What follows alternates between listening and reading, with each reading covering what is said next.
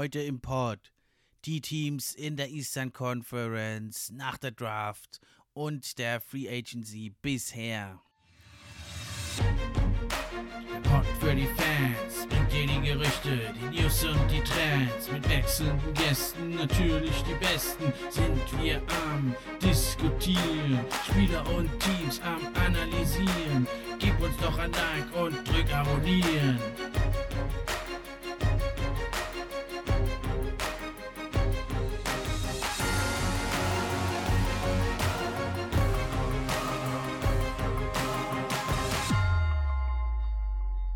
Hi, hallo und herzlich willkommen zur neuen Episode vom NBA Fan Podcast. Diesmal wieder von zu Hause, nicht wie aus dem Urlaub. Deswegen auch diesmal wieder die gewohnte Qualität, die ihr ja kennt vom NBA Fan Podcast. Und heute geht's ja um die Eastern Conference. Und da habe ich mir einen Kenner der Eastern Conference eingeladen. Sein Lieblingsteam, die Raptors, spielen ja auch in der Eastern Conference. Und es ist also ein junger Mann, der ja schon ein paar Mal zu Gast war aus Berlin. Hallo Max, wie geht's dir? Was hast du bisher so getrieben in Ferien? Bist du gut erholt? Hallo Steffen, erstmal vielen, vielen Dank für deine netten Worte, für den schönen Einstieg in diese Episode. Ja, mir geht's soweit eigentlich ganz gut. Ich habe Bock auf diese Episode auf jeden Fall. Ich habe richtig, richtig Lust, mich mal endlich wieder mit einem durchgängigen oder mit einem guten NBA-Fan nochmal mit auszutauschen, der sich auch nochmal gut damit auskennt über alles, was so in der Eastern Conference passiert ist. Am Wochenende war ich gerade in Prag, aber sonst muss ich sagen, waren meine Ferien eigentlich relativ entspannt, muss ich sagen. Und wie war es denn so bei dir, Steffen? Ja, ich war ja an der Ostsee, da habe ich ja sogar noch eine Folge aufgenommen zur Draft, sonst aber nur im Strandkorb gechillt und das eine oder andere Bier genossen, ein paar Kate Cunningham Pistons Ales hatte ich ja auch dabei, die ich ja selber gebraut habe. Und da bin ich jetzt top erholt und freue mich, dass wir hier loslegen können mit dem Max eben hier vom äh, Here Swish Podcast. Da könnt ihr auch mal reinhören, der macht unheimlich viele Folgen, der ist viel aktueller, der hat schon längst alles zur Draft und Free Agency, hat da schon ganz viel gemacht, deswegen hört unbedingt mal rein bei ihm, ist ein guter Mann.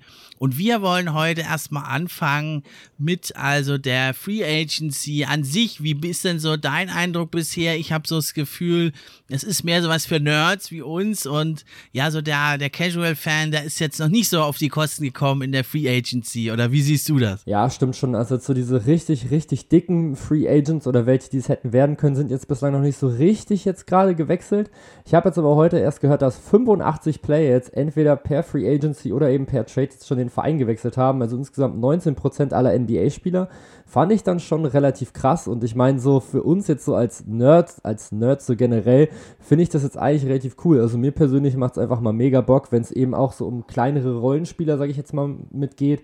Das finde ich eigentlich immer sehr, sehr nice, weil man dann eben auch nicht nur die großen Topstars hat, sondern eben auch mal guckt, okay, wie wertvoll ist jetzt zum Beispiel so ein Trevor Ariza oder sowas ist gerade für ein Team oder auch letztes Jahr ein Jay Crowder. Das interessiert mich dann immer und ich finde, dann sieht man immer sehr, sehr gut, wie viel Wert diese Spieler eben dann haben insgesamt für ein Team.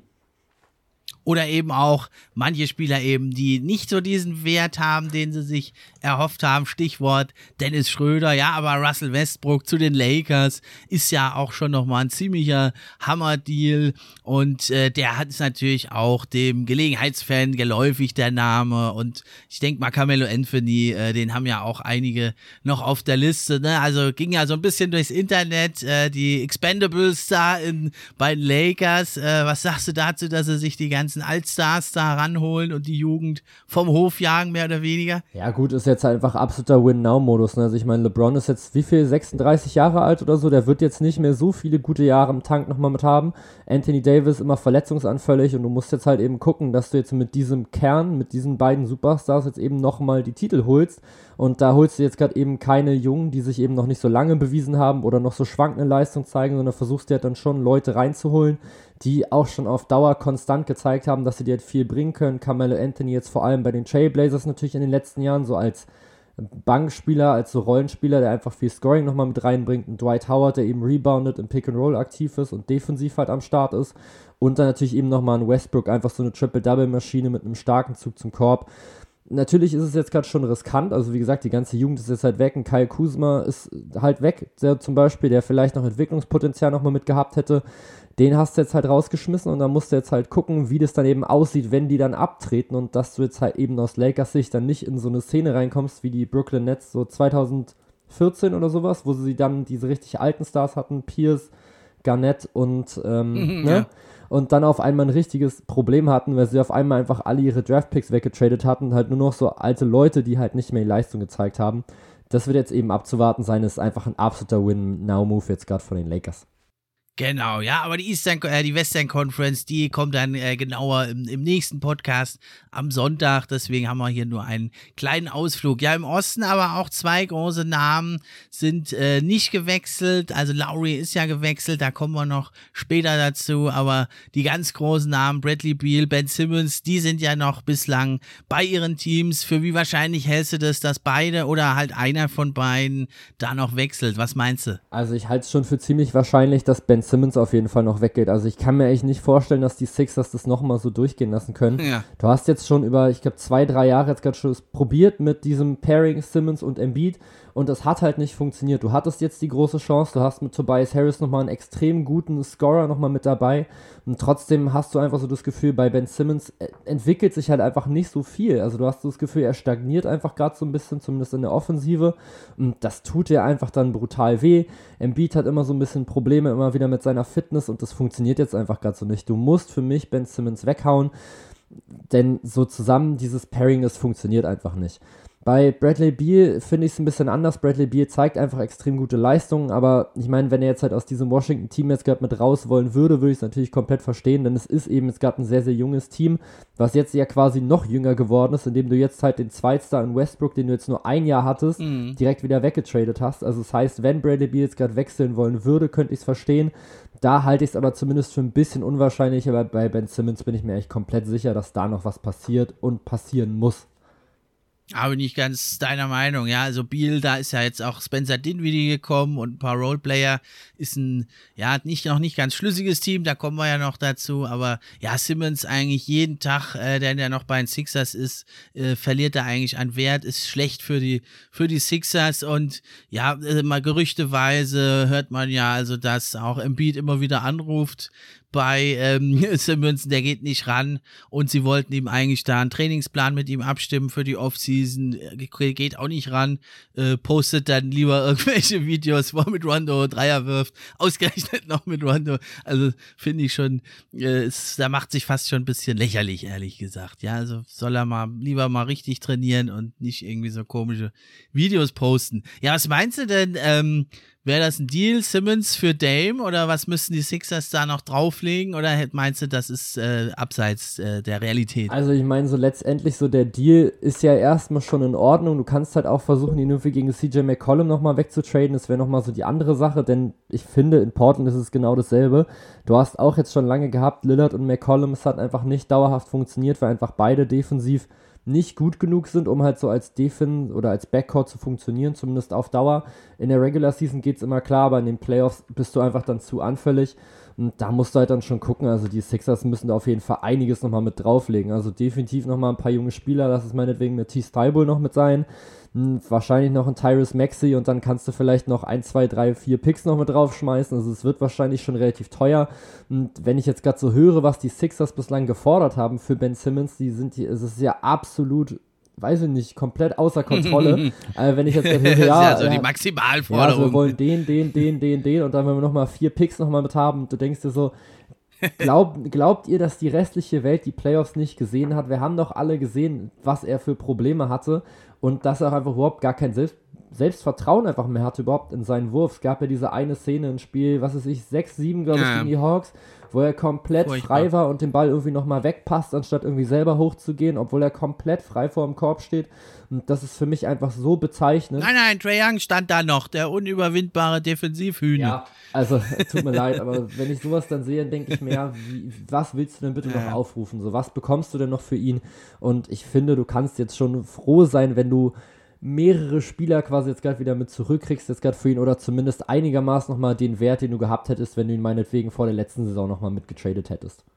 Ja, sehe ich genauso. Den müssen sie in der Offseason jetzt wegtraden. Da kannst da können sich die anderen Teams dann noch einreden. Gut, der hat mal jetzt eine schlechte Serie gehabt. Es ist jedem schon mal passiert. Ja, aber wenn der jetzt dann wieder in der Saison anfängt und der spielt wieder genauso und hat keinen Wurf und so, das je länger die Sixers den noch haben, umso mehr verliert er an Wert denke ich. Ja, warten wir es ab, was da noch passiert. Aber muss sagen, ja, verglichen mit anderen Off-Seasons der letzten Jahre, also 2019 Kawhi und Paul George zu den Clippers, Jimmy Butler zu den Heat oder auch 2018 eben LeBron zu den Lakers. Da ist es jetzt so, dass die ganz großen Highlights kamen noch nicht. Was jetzt aber wieder kam, ist das mit dem Tempering, sowohl beim Kyle Lowry Deal als auch bei Lonzo zu den Bulls ist ja jetzt eine Ermittlung gestartet worden wegen Tempering. Äh, was ist deine Meinung dazu? Ja, also ich finde es, also klar, du sollst halt nicht mit anderen Teams verhandeln, aber so letztendlich reden die Spieler ja sowieso schon die ganze Zeit. Also keine Ahnung, ich glaube, Kyle Lowry hat auch in einem Interview gesagt, dass Jimmy Butler ihn quasi jedes Mal gefragt hat, als sie sich gesehen haben, sei es beim All-Star-Game, bei Auswärtsspielen, ey, komm doch jetzt hier mal mit her, lass es doch mal zusammenspielen, so ungefähr. Und ich weiß nicht, also ich finde so diese Tempering-Regel an sich in Ordnung aber halt auch irgendwie unnötig, denn letztendlich, du kannst es halt eh nicht nachweisen, zumindest oft genug nicht. Und mhm. dass sich die Spieler und ja auch die Teams schon mal Gedanken machen, was jetzt eben im nächsten oder in der nächsten Free Agency passiert oder bald, finde ich jetzt nicht so wirklich schlimm. Also ich meine, wenn die sich dann halt schon einig sind, ja, warum denn nicht? Die Spieler haben ja auch meinetwegen auch die Möglichkeit, sich mit mehreren Teams zu unterhalten. Und ich verstehe halt das große Problem daran jetzt gerade nicht, warum die das jetzt eben nicht tun dürfen. Klar, die sollen sich noch auf, ihren, auf ihr altes Team nochmal mit fokussieren. Aber bevor nichts unterschrieben ist, haben sie ja auch sowieso dann nichts Festes. Also dann einfach aufhören zu spielen, ist ja eigentlich auch keine wirklich gute Option. Oder wie siehst du das?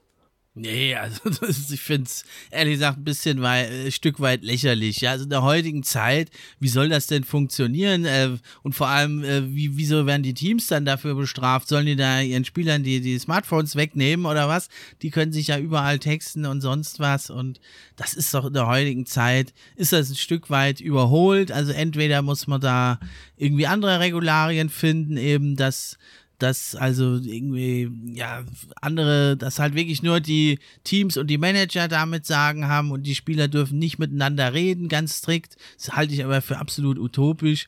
Und dann auf der anderen Seite hast du auch noch, äh, ist es äußerst willkürlich. Also es gab schon immer Tempering, es wird es auch immer geben. Manchmal schaut die NBA weg und manchmal fangen sie an zu ermitteln. Das wirkt also sehr, sehr willkürlich. Dann müsstest du halt wirklich auch immer und gegen jedes Team ermitteln und dann müsste es auch von vornherein klar sein, was es für Strafen gibt und ob der Deal dann verboten wird oder nicht. Weil also letztes Jahr dann der Bugs, äh, der Bogdanovic-Deal zu den Bugs, der wurde zwar verboten, äh, was natürlich für die Bugs eigentlich schlimmer war, aber die Strafe waren nur lächerliche 50.000 Dollar. Ja, das, da schmieren sie ja die Bugs sich ein Brötchen damit, mit 50.000 Dollar, ja. Das ist total lächerlich. Und jetzt sieht es ja wohl so aus, dass die Deals halt, sowohl der Lowry als auch der Alonso Ball Deal, dass die beide durchgehen, aber dass es dann irgendwie höhere Strafen gibt. Also es wirkt alles halt für mich ein bisschen willkürlich und im Endeffekt kannst du das in der heutigen Zeit nullstens verhindern, dass die Spieler miteinander kommunizieren und dass die Teams da auch irgendwie mit drin stecken. Sonst musst du das halt machen wie in China oder so und blockst halt da die Plattform für NBA-Spieler, aber das denke ich, das will auch niemand.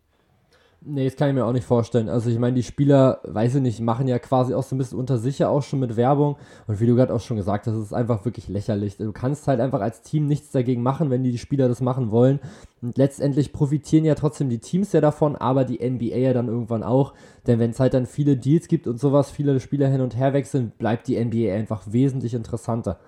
Ja, die Liga lebt ja von dem Ganzen, äh, dass dann da äh, 2019 Kawhi irgendwie am Flughafen in San Diego war und plötzlich brach der Stream zusammen, weil alle Leute da das gucken wollten, ob da irgendwelche Teamvertreter hinkommen auf der offiziellen Kamera vom Flughafen in San Diego und da bei Twitter und so, dass das äh, hat ja eine unheimliche Aufmerksamkeit erzeugt, auch für die NBA und machte ja zu so einer spannenden Liga, wo man so auch als kleiner deutscher Podcast irgendwie da mitfiebern kann und mitkommentieren kann. Das macht's ja eigentlich aus, die NBA, dass das so eine aktuelle, moderne Social Media Liga ist. Ja, und jetzt würde ich sagen, fangen wir an doch direkt mit der Eastern Conference. Und warum erstmal jetzt die Eastern Conference? Ich finde, zum ersten Mal seit vielen Jahren könnte man nämlich behaupten, die Eastern Conference ist vielleicht sogar an Talent stärker als die Western Conference. Zumindest, ja, was so die Spitze angeht. Wie siehst du das denn? Weil jahrzehntelang war jetzt eigentlich der Westen deutlich stärker. Also ist natürlich erstmal jetzt gerade relativ schwierig. Wir müssen jetzt halt erstmal abwarten, wie jetzt im Westen überhaupt jetzt gerade alles zusammenpasst. Also zum Beispiel jetzt gerade das Lakers-Team. Ist es noch ein super Team oder sind die alle jetzt gerade schon viel zu alt zum Beispiel? Und dann halt auch einfach im Osten, so wie gut funktioniert denn jetzt gerade ein Kyle Lowry bei dem Miami Heat? Wie kommen die ganzen Rookies mhm. alle jetzt gerade mit rein? Können die Bucks es nochmal wiederholen? Was passiert noch bei den 76ers? Da sind so viele Fragezeichen, finde ich, noch mit offen, aber auf jeden Fall nähern sich die Conferences immer weiter an. Ich finde, man hat das jetzt in den letzten Jahren auch schon so ein bisschen gemerkt. Es war ja teilweise wirklich komplett West-heavy, also gerade so als die Cavs damals in die Finals gegangen sind mit LeBron James, das war ja wirklich, du hattest halt LeBron James und dann dahinter wurden halt die ganzen Teams von ihm alle komplett abgeschossen in den Playoffs. Also gerade meine Raptors jetzt zum Beispiel waren ein absolutes Beispiel dafür mit LeBronto. Der hat die einfach jedes Jahr einfach quasi fast mühelos einfach aus den Playoffs rausgehauen. Und in der Western Conference mussten sich halt die Warriors durch die OKC Thunder noch mit durchkämpfen, mussten noch an extrem vielen anderen gefährlichen Teams nochmal mit vorbei.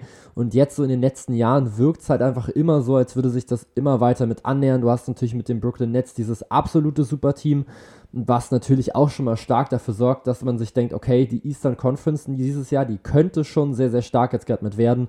Wie gesagt, wir sind noch nicht so ganz am Ende, aber ich bin auch der Meinung, dass es sich auf jeden Fall immer weiter in diese Richtung auf jeden Fall bewegt, dass sie zumindest ausgeglichen sind.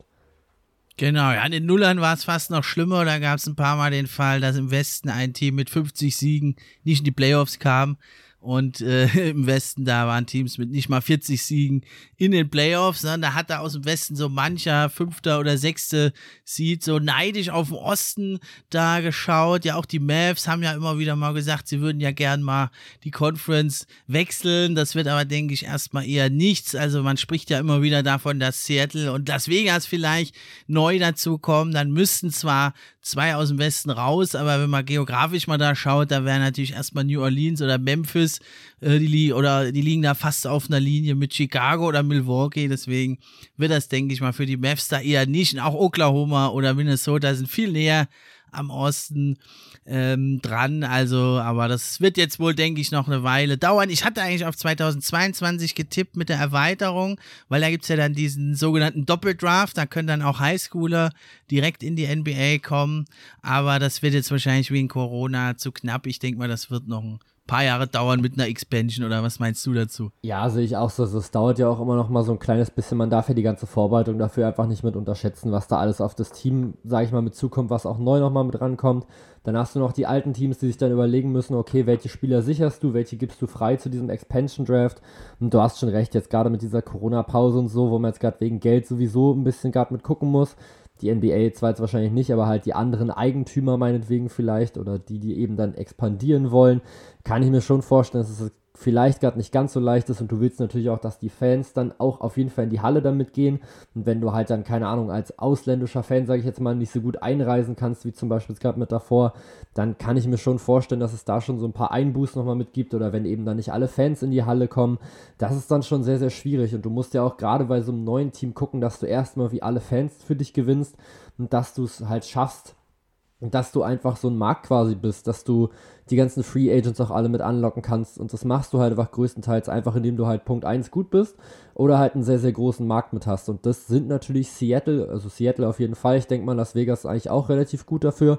Wenn dann jetzt aber keine Fans erstmal mit sind, dann gucken erstmal alle so, hm, Expansion-Teams, die sind ja meistens eh noch nicht so wirklich gut und ich warte jetzt erstmal ab, was da nochmal mit passiert.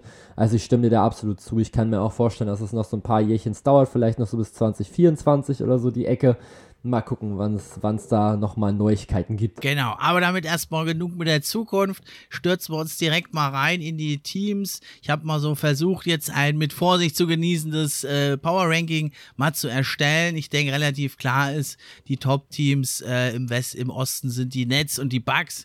Denke ich mal, da sind wir uns einig. Was sagst du denn zur Offseason der Nets? Ja, die Nets haben jetzt einiges zumindest nochmal mitgemacht. So Spencer Dinwiddie tut, finde ich, schon ein bisschen weh.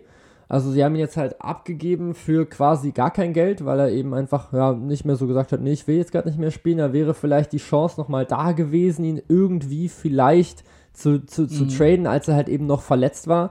Jetzt hast du halt irgendwie jetzt gerade so dieses Ding, ja, irgendwie ist er jetzt halt weg und du hast halt einfach nichts mehr mit zurückbekommen und da war halt eigentlich viel, viel mehr nochmal mit drin, als du halt eigentlich, als du halt jetzt, also du hast jetzt halt gar nichts dafür und das ist natürlich einfach mega ärgerlich, das muss man mal genauso sagen, denn das tut jetzt einfach schon weh und das Ding ist halt, er wechselt jetzt halt auch nochmal in den Osten, ich meine klar, die Washington Wizards werden jetzt kein wirklicher, sag ich mal, Konkurrent jetzt gerade mal mit sein, ich denke, das ist relativ klar, aber ansonsten ist ja bei den Nets jetzt erstmal nicht so wirklich viel jetzt gerade mit passiert. Oder übersehe ich da jetzt gerade noch jemanden? Nee, nee, also vor allem die große Baustelle hat man ja in Playoffs gesehen, der, der Frontcourt, da hat sich nicht so viel getan. Also James Johnson ist zwar ein ganz ordentlicher Veteran, der nochmal so ein bisschen Toughness bringt, aber wenn es jetzt hart auf hart wird in Playoffs, da gegen einen Janis und so, da spielt er auch höchstens 10 Minuten, denke ich. Dann haben sie natürlich äh, Landry Shamet noch abgegeben zu den Suns. Der hat aber auch nicht so die große Rolle gespielt, muss man sagen. Hatte ich eigentlich viel mehr erhofft von ihm. Und dann haben sie natürlich aber jetzt sehr gut nachgebessert mit Patty Mills, der der dann nochmal einen schönen Scoring Punch bringt von der Bank. Also ist schon eine ziemlich krasse Guard Rotation da mit James Harden, Kyrie Irving und Patty Mills jetzt noch ein, ein erfahrener Mann, hat schon viele Playoff-Schlachten geschlagen, stand in Finals. Also das ist nochmal eine sehr, sehr gute Verpflichtung. Und dann haben sie auch gut gedraftet. Halt auch nicht, äh, also damit kannst du natürlich jetzt mit Rookies auch nicht diese Baustelle im Frontcourt so, sofort beheben. Aber da haben sie mit Cameron Thomas einen ganz guten Guard geholt und ja, mit Daron Sharp, also ein ja, guten Big Man, 6 Fuß 11, aber der ist wirklich 19 Jahre jung und da kannst du natürlich in Playoffs jetzt nicht so viel erwarten von ihm. Und das war ja das große Problem der Nets auch in den letzten Playoffs, äh, dass sie da im Frontcourt eigentlich außer Blake Griffin kaum spielbare Leute haben und natürlich Kevin Durant, der ist ja sowieso über jeden Zweifel erhaben. Ja, absolut. Also stimmt natürlich klar, Patty Mills natürlich einfach nochmal ein absoluter Shooter, der eben nochmal Erfahrung nochmal mitbringt wie viel er dann jetzt halt nochmal bringt. Also klar, wie gesagt, so dieses Shooting wird nochmal mit reinbringen, immer so ein bisschen Scoring nochmal mit von der Bank. Und ja, Frontcourt hast du halt gerade auch schon gesagt, jetzt halt größtenteils junge Leute. Muss man jetzt halt auch gucken, wie schnell können die sich jetzt halt nochmal mit integrieren in die Liga und wie sehr helfen sie dir dann jetzt halt schon in der nächsten Saison. Ich habe jetzt eigentlich auch schon gelesen, dass jetzt die Big Three wohl relativ lange jetzt gerade mit zusammenbleiben soll. Also die Nets arbeiten gerade schon an den Verlängerungen und dann könnte das natürlich in Zukunft nochmal sowas bringen, wenn du eben dann nochmal so junge Leute nochmal mit hast, die du eben dann gleich quasi jetzt schon in dieses Roster nochmal mit zusammenführst, dass sie jetzt gerade schon mal wissen, okay, wie ist das jetzt mit diesen dreien jetzt gerade zusammenzuspielen. Also auf Dauer kann das schon mal mit funktionieren. Jetzt für die nächste Saison ist es jetzt noch nicht so wirklich viel, aber sie sind jetzt auf keinen Fall, finde ich, schlechter geworden. Also ich finde, sie sind jetzt in etwa auf demselben Level jetzt gerade geblieben, wenn natürlich die Big Three komplett fit ist und das ist natürlich letztendlich immer noch der große X-Faktor, den die Brooklyn Nets eben haben. Natürlich, ne, hat ja Bruce Brown auch gesagt, äh, wenn wir fit gewesen wären, jeder weiß, wie es dann ausgegangen wäre, kann man so oder so sehen, sein Zitat, aber kann man auch sagen, ja, wenn du halt nicht fit bist, kannst du halt auch nicht gewinnen. Aber ja, wissen wir schon, wie es gemeint ist. Ja, dann ein Team, was denke ich auch sich verstärkt hat, ähm, sind die Bucks, äh, Titelverteidiger. Ich habe sie jetzt hier auch äh, trotzdem nur auf dem zweiten Platz im Power Ranking, aber eben das sind die zwei Top-Teams, denke ich, ganz klar. Und da haben sie ja zum einen wieder Dante Di Vincenzo wieder zurückkehren und dann finde ich, haben sie doch mit George Hill jetzt doch noch ein gewisses Upgrade bekommen gegenüber Jeff Teague, der ja also kaum spielbar war als Backup, sowieso dann eh nur wenige Minuten hinter Drew Holiday, der ist ja unermüdlich, der spielt die NBA Finals und dann äh, spielt er direkt Olympia auch richtig viel. Und dann haben sie ja auch noch äh, Grayson Allen bekommen, den alten Stinkstiefel von Duke, der ja ein bisschen Shooting noch gibt und Rodney Hood, von dem man sich also auch ähm, noch mal ein bisschen mehr ja Floor Spacing und Shooting Power erhofft. Und dann schließlich haben sie ja noch Bobby Portis für einen, finde ich, ganz guten Preis äh, bekommen, der ja jetzt für zwei Jahre 8,9 Millionen da wirklich die Bank äh, wieder äh, gut bringen wird. Und ja, so der einzige Wermutstropfen dann PJ Tucker, der sich ja dann etwas überraschend, wie ich finde, den Heat angeschlossen hat. Was sagst du so zur Offseason der Bugs? Ja, also natürlich erstmal schon mal sehr, sehr gute Offseason. Also ich finde, da muss man jetzt gerade nicht großartig gerade mit drüber diskutieren. Klar, hast du jetzt schon gesagt, PJ Tucker tut natürlich schon weh. Gerade eben, weil er einfach in der Lage ist, sehr, sehr viele Gegner und sehr, sehr viele Positionen nochmal mit zu verteidigen. Aber so letztendlich, also ein George Hill ist natürlich ein klares Upgrade nochmal zu einem Jeff Teague. Da ich glaube, auch das ist relativ klar. Also so ein mhm. Jeff Teague hat dann irgendwie, klar, ab und zu mal trotzdem nochmal irgendwie was gemacht, aber so ein George Hill ist trotzdem nochmal irgendwie ein anderes Kaliber. Grayson Allen hast du gerade auch schon gesagt, absoluter Stinkstiefel. Ich glaube, du magst ihn sehr, sehr gerne, wenn er in deinem Team spielt, aber ich glaube, du hast gar keine Lust, wenn, der, wenn, wenn du ihn schon auf der anderen Seite siehst, dass du denkst, boah, jetzt heute Nacht auch nochmal gegen den Typen, gar keinen Bock da drauf. Dann klar, Dante DiVincenzo wieder zurück, absolut gut, absolut wichtig. Letztes Jahr eigentlich ja sehr, sehr lang gestartet, dann eben, bevor er sich dann verletzt hat für die Playoffs. Natürlich sehr, sehr schade für ihn. Ein Ring hat er jetzt natürlich trotzdem, aber wirklich viel beigetragen hat er jetzt natürlich in den Playoffs gar nicht.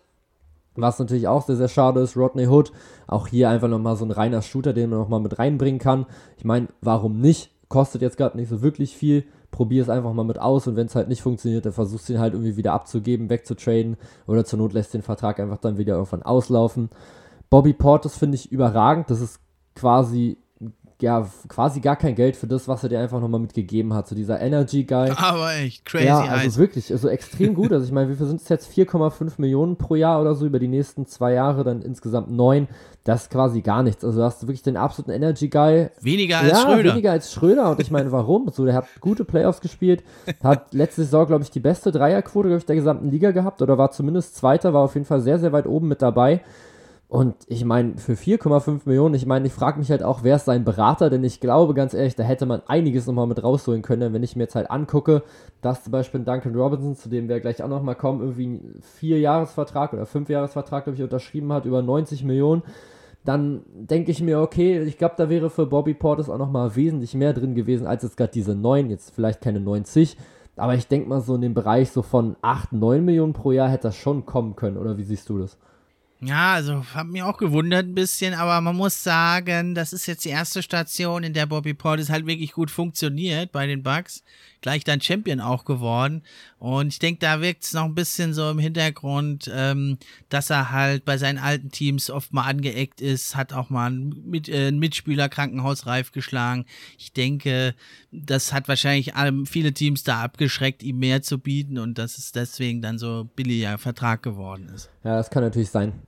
Das könnte so eine Erklärung für, äh, gewesen ja, sein. Ja, also auf jeden Fall mal so, also zusammenfassend, die Milwaukee Bucks sind jetzt für mich trotzdem nochmal stärker geworden. Klar, du verlierst jetzt, wie gesagt, einen sehr, sehr vielseitigen Verteidiger, aber du holst jetzt gerade in der Tiefe nochmal extrem viele gute Leute für deine Rotation. Du hast jetzt in George Hill nochmal einen sehr, sehr erfahrenen Point Guard.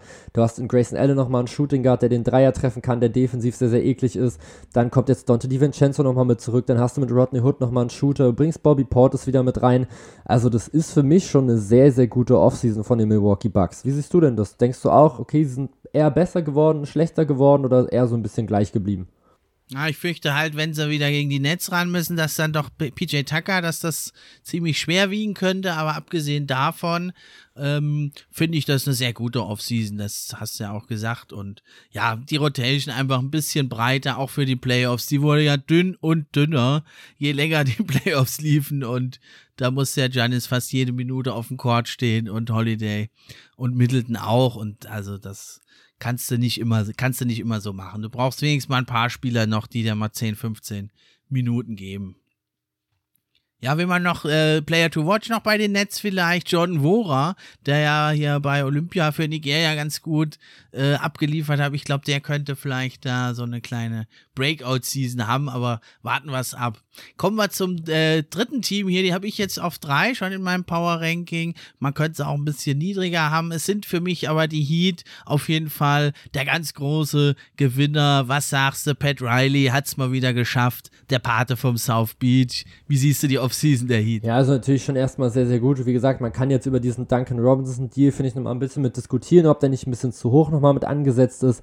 Insgesamt hat aber eben Joe Harris im letzten Jahr extrem viel auch schon mal mit verdient und ich denke, du kannst dann Duncan Robinson nicht erzählen, ja, wir zahlen dir jetzt gerade viel, viel weniger als jetzt eben so einem Joe Harris, denn Shooter sind einfach jetzt gerade stark gefragt und es ist einfach Angebot und Nachfrage, das ist eben so. Duncan Robinson ist einfach einer der besten Werfer der gesamten Liga und wurde jetzt eben auch einfach nochmal so mit bezahlt. Ansonsten, ich finde einfach Kyle Lowry passt einfach wunderbar in dieses Team mit rein. Und jetzt noch mit PJ Tucker, also ich meine, das ist einfach jetzt ein Team, was dir defensiv auf jeden Fall schon mal wirklich das Leben schwer machen kann. Also Kyle Lowry auf der 1, dann okay, Duncan Robinson auf der 2 ist jetzt kein wirklich guter Verteidiger, aber er strengt sich zumindest mit an und du kannst ihn theoretisch auch nochmal mit verstecken so ein bisschen. Dann nochmal Jimmy Butler natürlich auf der 3, einer der besten Two-Way-Player der gesamten Liga. Dann auf der 4 PJ Tucker, habe ich gerade schon gesagt, ein sehr, sehr vielseitiger Verteidiger, der eigentlich fast alles kann. Und dann auf der 5 nochmal ein Bam Adebayo. Also das sieht defensiv für mich schon extrem gut aus. Und offensiv hast du natürlich in Kyle Lowry einfach nochmal so einen Typen, der den Ball sehr, sehr gut nochmal mit bewegen kann. Und wo ich mir auch vorstellen kann, dass das Pick and Roll mit Bam Adebayo nächstes Jahr extrem gut werden kann gerade wenn sich Bam Adebayo vielleicht nochmal so in Richtung Mitteldistanz nochmal ein bisschen konstanter zeigt, geht sogar wieder so eine Art Pick-and-Pop-Möglichkeit wieder mit einher, so wie es ja Lowry auch schon mit Ibaka schon zusammen hatte in den, ich glaube, zwei Jahren, die sie zusammen bei den Raptors war, waren. Und das hat mir immer extrem gut gefallen. Also ich glaube, die Heat, einer der absoluten Gewinner dieser Offseason, wenn nicht sogar der Gewinner. Wie siehst du das insgesamt? Stimmst du mir dazu oder sagst du, ich muss da mal einen Gang runterfahren? Nein, nein, da kann ich dir absolut zustimmen. Also schon alleine finde ich Kyle Lowry, ja, vielleicht hätten sie ihn schon vor der Trade Deadline äh, holen sollen, haben wir ja auch äh, schon hier im Pod drüber gesprochen, aber jetzt haben sie ihn halt etwas später geholt. Der passt halt sehr, sehr gut zu den Heat. Das hat man spätestens in Playoffs gesehen, halt das Outside-Shooting, das Playmaking und so diese Leadership da neben Jimmy Butler noch. Das fehlte halt den Heat. Und äh, dann haben sie sich da eben gut verstärkt und also sie haben ja noch, äh, das ist ja noch gar nicht alles, denn sie haben ja jetzt dann den Victor Oladipo auch noch unheimlich billig bekommen. Ähnlicher Deal wie wie, ähm, wie bei Dennis Schröder, ja, also äh, ist ja ein niedriges Risiko für diesen One-Year-Contract da und wer weiß, ich habe ihn zwar so ein bisschen aufgegeben, den Victor, aber ist natürlich risikolos und sollte der dann doch wieder fit werden und du kannst ihn von der Bank bringen, ist natürlich auch mega gut. Und dann ist natürlich noch äh, wichtig, Markif Morris haben sie noch geholt. Und da ist natürlich, äh, könntest du natürlich auch ein äh, Line-Up machen aus Lauri, Jimmy Butler, Tucker Morris und Bam Adebayo. Und das wäre natürlich gerade ähm, ja gegen die Bugs, ne? Da ist da so eine kleine Rivalry, entwickelt sich ja. Die haben ja die letzten zwei Jahre immer gegeneinander gespielt. Und das wäre natürlich dann ein Line-Up, was du da sehr gut bringen kannst. Und man muss sagen, die äh, Tyler Hero haben sie ja auch noch in der Hinterhand. Der hatte ja so eine tolle Rookie-Saison gespielt, in den Playoffs sogar aufgetrumpft. Und der ist jetzt so ein bisschen der fast vergessene sechste Mann. Und wenn der vielleicht dann doch wieder einen Schritt nach vorne macht, dann ist es natürlich, äh, also es wirkt einfach sehr, sehr rund für mich, das Team. Das ist ein gut ausgewogenes, gut balanciertes, rundes Team und die sind zwar für mich jetzt kein Favorit im Osten, aber die sind so ein Herausforderer, ja, und die sind so das Team, die musst du schlagen, wenn du aus dem Osten rauskommen willst in die Finals. Ja, das nehme ich nämlich ganz, ganz genauso. Also auch ein Tyler Hero hast du auch gerade schon gesagt, irgendwie hatte man ihn in der letzten Saison nicht so richtig mit auf dem Schirm und er hat auch sogar ein bisschen Kritik, glaube ich, sogar nochmal mit kassiert. Aber insgesamt, klar, in seiner Rookie-Saison hat er einfach schon gezeigt, was er kann. Ich finde es auch einfach sehr, sehr cool, dass er einfach nicht so Angst hat, so vor diesem großen Moment hat er, glaube ich, in seiner Rookie-Saison auch schon so diesen einen Game-Winner irgendwie gegen die 76ers, wo er irgendwie nach vorne läuft im Fastbreak und dann einfach einen Dreier nimmt, weil er sich so denkt, ja, gut, 1 gegen 1 jetzt gerade gegen Joel Embiid auf dem Korb ist vielleicht nicht so cool. Und dann einfach ohne Probleme einfach schön zur Seite, Dreier rein. Und das ist dann schon echt cool. Also es bringt dir dann schon wirklich viel, wenn du einfach so einen Typen hast, der einfach sehr, sehr guter, ein sehr, sehr guter Scorer einfach nochmal mit ist. Victor Oladipo hast du auch gerade schon gesagt, klar, risikolos quasi. Du guckst einfach, ob er einigermaßen wieder auf das Level kommt, auf dem er mal war. Und wenn nicht, ist halt auch nicht so schlimm. So viel Geld hast du jetzt gerade nicht in ihn investiert. Und natürlich, Markeith Morris kommt auch nochmal mit dazu. Und dieses defensive Lineup, was du jetzt gerade auch schon gesagt hast, das klingt auch hier wieder unglaublich gefährlich. Und Markeith Morris ist eben auch nochmal ein Typ, der den Dreier auch nochmal ganz gut nochmal mit treffen kann. Das kommt auch nochmal wieder mit dazu. Also dieses Miami Heat Team ist wirklich sehr, sehr, sehr, sehr ausgeglichen. Es ist viel Playmaking, es ist viel Defense, es ist Outside-Shooting mit dabei, es ist aber auch viel noch in der Inside, dadurch, dass eben auch noch gerade ein Jimmy Butler und auch ein Bam Adebayo eben sehr, sehr gut darin sind, zum Korb zu ziehen und da abzuschließen. Auch ein Kyle Lowry kann das. Also das ist auf jeden Fall ein Contender. Und ja, wie gesagt, hast du auch gerade schon gesagt, wenn du nächstes Jahr den Osten gewinnen willst, dann musst du an dem Miami Heat vorbei und die machen dir das Leben auf jeden Fall sehr schwer. Ja, und man sieht da auch ein bisschen so diese Schnelllebigkeit, ne? In der Bubble noch Tyler Hero, der gefeierte Star und jetzt fast schon vergessen. Und ich glaube, für den könnte das jetzt echt eine super Situation sein. Du kannst lernen von Kyle Lowry, dem äh, Two-Way King, ja, der Pitbull und Wadenbeißer, ein NBA-Champion, kannst da in seinem Schatten weiter wachsen, kannst das eine oder andere abschauen, hast nicht mehr so diesen ganz großen Druck und kannst dich dann äh, weiterentwickeln. Und wenn Lowry dann zu alt ist, haben sie vielleicht schon den nächsten Point Guard da bereit in ihrer Heat Culture und mit Eric Spolstra haben sie ja also auch wirklich auch noch einen sehr, sehr guten Coach und dann haben sie ja ihren sechsten Mann quasi noch, die Heat, die, die Heat Culture und ich denke, das wird einfach ein spaßiges Team sein, das wird Spaß machen, die zu schauen, aber es wird nicht Spaß machen, gegen die zu spielen und äh, kann man schon fast drauf wetten, wenn die rausgehen, dann wird es ein harter Fight, irgendwie so zweite, zweite, dritte Runde in sieben Spielen denke ich, sehe ich die da einen Kampf abliefern. Ja, das auf jeden Fall. Also ich habe jetzt gerade auch schon gesagt, also alles weniger als erste Runde ist auf jeden Fall eine Enttäuschung. Und dann müssen sie eben dann schauen, eben dann auf die Matchups, die sie dann haben. Wie fit sind sie, wie, viel, wie fit sind dann noch die Gegner. Und dann kann es vielleicht sogar sehr, sehr weit sogar nochmal mitgehen. Wie weit genau wird sich dann eben nochmal mit genau zeigen, gerade wenn man dann zum Beispiel auf die Sixers nochmal mitguckt oder eben dann auch auf die Nets. Wie fit sind dann die Big Three? Sind die dann alle da oder fällt schon wieder Minimum einer mit aus?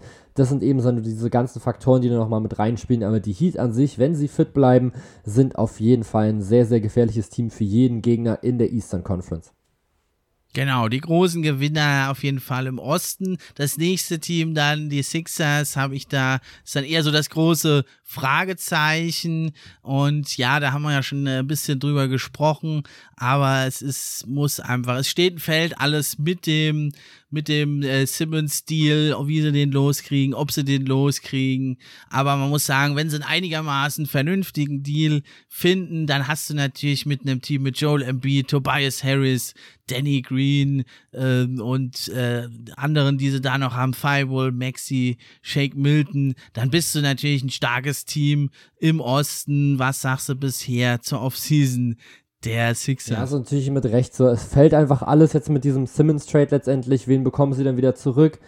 Und was müssen sie natürlich auch nochmal mit abgeben an sich, finde ich erstmal den Andre Drummond-Move sehr, sehr interessant, weil der ja so ein kleines bisschen Beef ja immer hatte mit Joel Embiid. Deswegen ist so ein bisschen mal gucken, wie das jetzt gerade nochmal so funktioniert. Aber gut, jetzt steckst du die halt beide so in einen Korb, sag ich mal, und guckst einfach mal, wie die jetzt so miteinander klarkommen. Ansonsten jetzt so wirklich dolle viel passiert ist jetzt gerade eigentlich nicht. Sie müssen, finde ich, jetzt gerade irgendwie versuchen, Matisse Thibault vielleicht nochmal hm, so rauszuhalten aus einem eventuellen Trade für Ben Simmons, weil ich denke, dass das einer der Kandidaten ist für den Defensive Player of the Year. Vielleicht noch nicht jetzt, vielleicht noch nicht im nächsten Jahr, aber irgendwann wird er auf jeden Fall mit in dieser Diskussion sein, wenn er genug Minuten bekommt. Offensiv muss man natürlich gucken, dass er sich nochmal ein bisschen mit verbessert. Zudem bin ich auch noch ein Riesenfan von zum Beispiel Tyrese Maxey, den fand ich auch sehr, sehr stark immer also du hast natürlich eigentlich jetzt schon einen sehr, sehr guten Mix. Du hast jetzt schon so einige Spieler, die jetzt schon viel gesehen haben, einige erfahrene Spieler, aber du hast immer noch mal so ein paar junge, die wieder Entwicklungspotenzial haben. Das einzig große Problem ist einfach aktuell nochmal mit Ben Simmons in dem Kader und eben nochmal dieser Fit mit Joel Embiid. Der ganze Rest, wenn du es gerade mal mit anguckst, du hast dann Seth Curry auf der 2, Shooting, dann hast du mit Danny Green nochmal einen sehr, sehr erfahrenen 3D-Player und mit Tobias Harris nochmal einen Scorer, mit Joel Embiid einen sehr, sehr starken Center, der einfach im MVP-Rennen auch letztes Jahr Zweiter geworden ist und jetzt wahrscheinlich auch wieder die Möglichkeit hat, wenn er denn wieder komplett fit bleibt, was ja bei ihm auch immer so die Frage ist, dann hast du schon ein sehr, sehr gutes Roster. Dir fehlt jetzt eben nur nochmal so ein ja, einfach nochmal so ein Point Guard, der eben nochmal ein bisschen Spacing nochmal mit reinbringt, der viel Playmaking nochmal mitmacht und der sich vor allem auch nochmal was mit traut. Du brauchst quasi nochmal so diesen zweiten Star, diesen Co-Star zumindest, so eine Art, sag ich mal, Jamal Murray, jetzt nur so vom Beispiel her, der dir einfach nochmal was mit reinbringt, was du halt davor noch nicht mit hast. Und wenn ich mir allein jetzt gerade schon Pick and Roll zwischen Jamal Murray und Joel Embiid vorstelle, da läuft mir schon so ein bisschen das Wasser im Mund zusammen, denn da ist, sind auf jeden Fall dann extrem viele Möglichkeiten, die eben jetzt gerade mit Simmons zum Beispiel nicht da sind. Ja, ja, na, also vom Typ, ne? Murray ja, erstmal ja, ist ja noch lange also verletzt jetzt, und denke ich. kriegst du nicht, das war also, so, es mhm. war nur ein Beispiel gerade. War so der erste Spiel, der mir gerade so eingefallen ist dann dazu. Genau, naja, Lillard wäre natürlich die Königslösung, aber ich denke auch ein CJ McCallum würde da nicht schlecht, schlecht passen. Oder auch ein Zach Levine, hört man ja immer wieder. Da wäre ja interessant, wer müsste denn bei einem Trade Simmons gegen Zach Levine, wer müsste denn da drauflegen, deiner Meinung nach? Boah. Oder wäre das ein 1 also zu 1 Trade? Ich kann mir eigentlich nicht vorstellen, dass beide Teams ein 1 zu 1 Trade draus machen würden. Also für mich müssten wahrscheinlich fast die Sixers mit, draus, mit drauflegen. Aus Sixers Sicht wirst du aber wahrscheinlich sagen, die Bulls müssten nochmal mit drauflegen und ich, könnt, ich könnte mir vorstellen, dass es daran dann so scheitert. Bei Zach Levine hieß es ja immer lange ja, und Empty Stats und der scoret ja nur so gut, weil er in so einem schlechten Team ist.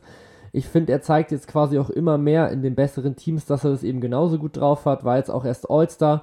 Und seine Kurve, finde ich, zeigt irgendwie so nach oben, also diese Formkurve oder die Wertkurve meinetwegen. Und bei Ben Simmons geht sie eben gerade steil nochmal mit runter. Also ich bin jetzt mittlerweile fast schon so weit, dass ich jetzt gerade sagen würde, ich weiß nicht, ob die Bulls das jetzt gerade machen würden. Dann müsstest du wahrscheinlich nochmal was mit oben drauflegen. Und wie gesagt, die 76ers werden wahrscheinlich sagen, nee, das ist immer noch Ben Simmons und der ist immer noch jünger und immer noch entwicklungsfähiger und dann wollen wir nochmal was haben von den Bulls und ich glaube, dass das dann so das Ding sein könnte, woran es dann eben letztendlich scheitert. Aber sie haben doch so kleinere Moves, haben sie ganz gute gemacht. Danny Green für einen ja freundlichen 2 Jahres 20 Millionen äh, Deal geholt. Das hat man ja in Playoffs dann auch gesehen. Der fehlte ja extrem, weil er halt einer ist, der Dreier werfen kann. Und ja, dann äh, hast du das gesehen, wie Drummond und Embiid, also war schon ein bisschen merkwürdig. Also Drummond, äh, Embiid sagt jetzt zwar so die richtigen Dinge, ne, dass sie keinen Beef mehr haben und dass er sich freut, aber irgendwie, es gibt so ein Bild, wo sie sich so umarmen und er rollt eigentlich so ein bisschen mit den Augen. Aber ich denke jetzt für das Veteranenminimum ist es ist es gar nicht mal schlecht, Drummond. Ich meine, er holt halt schon eine Menge Rebounds, gibt ja hier und da einen Punkt, so von der Bank in einer kleineren Rolle. Ist das okay?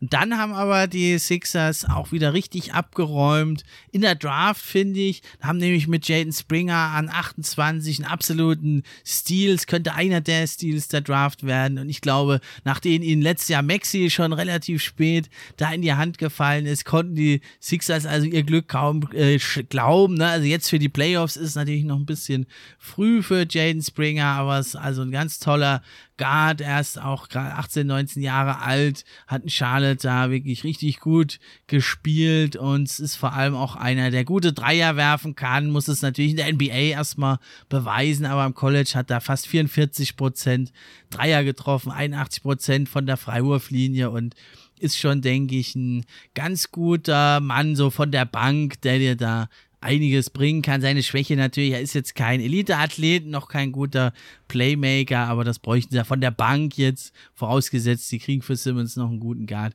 bräuchten sie das ja nicht. Also das auch nochmal ein ziemlicher Gewinn für die Sixers.